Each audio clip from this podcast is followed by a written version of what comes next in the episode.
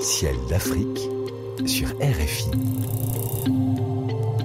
En partenariat avec l'Astronomie Afrique, Caroline Lachowski. Cher Sylvain, quels sont les moments à ne pas rater cet été jusqu'à la mi-septembre?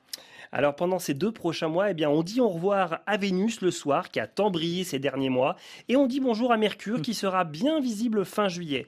Alors quand je dis bien visible, c'est toujours compliqué d'observer la planète la plus proche du Soleil, car elle n'est jamais très haute sur l'horizon. Pour la trouver, il faudra trouver l'horizon ouest et y débusquer ce point assez lumineux de magnitude 0. Alors le plus facile hein, pour l'observer, eh bien c'est le 25, le 26 juillet, car non seulement elle atteindra sa plus grande hauteur sur l'horizon, mais en plus elle ne sera pas loin de Vénus, qui chaque soir eh bien, sera un peu plus basse.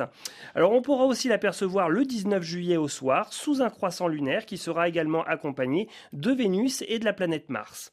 Mercure, hein, et je vous le rappelle, est eh bien une planète rocheuse, à environ 50 millions de kilomètres du Soleil. Elle ressemble finalement assez à la Lune, mais elle est un peu plus grosse avec un diamètre d'environ 5000 kilomètres.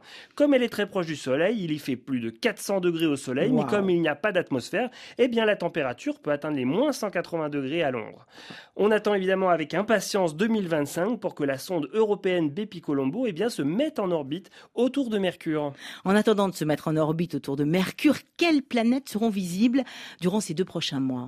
Alors nous verrons de mieux en mieux les deux reines des planètes, Jupiter et Saturne. Fin juillet, début août, il faudra attendre le milieu de nuit pour bien voir Saturne haute sur l'horizon dans la constellation du Verseau. Et en deuxième partie de nuit, eh bien pour observer Jupiter dans les bonnes conditions entre la constellation du Taureau et du Poisson. À noter deux jolis rapprochements les 3 et 4 août entre la Lune et Saturne et le 8 août entre la Lune et Jupiter.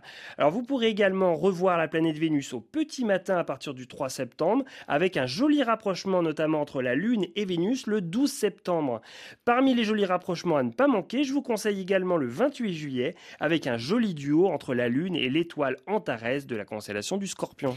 Et si je ne me trompe pas, Sylvain, ce mois d'août, comme chaque année, ce sera le mois des étoiles filantes. Oui, tout à fait. Et cette année sera particulièrement belle car le maximum de ces fameuses étoiles filantes des Perséides aura lieu dans la nuit du 12 au 13 août, à un moment où la Lune eh bien, sera très peu visible. Vous devriez donc avoir un ciel particulièrement noir pour observer des dizaines d'étoiles filantes par heure. Alors pour rappel, hein, à cette période de l'année, la Terre traverse un vaste nuage de poussière cométaire laissé par la comète Swift-Tuttle. Chaque étoile filante hein, n'est pas plus grande qu'un petit poids rentrant à la vitesse phénoménale de 210 000 km/h et provoquant alors une belle traînée lumineuse.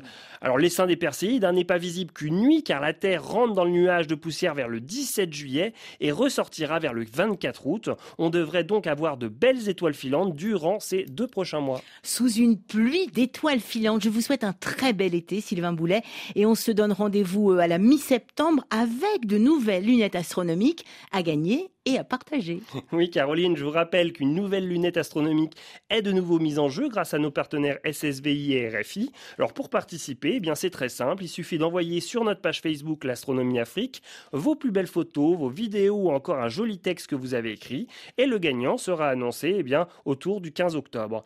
Bonnes observations, bon su à tous et n'oubliez pas, le ciel est le plus grand écran, il suffit de lever les yeux.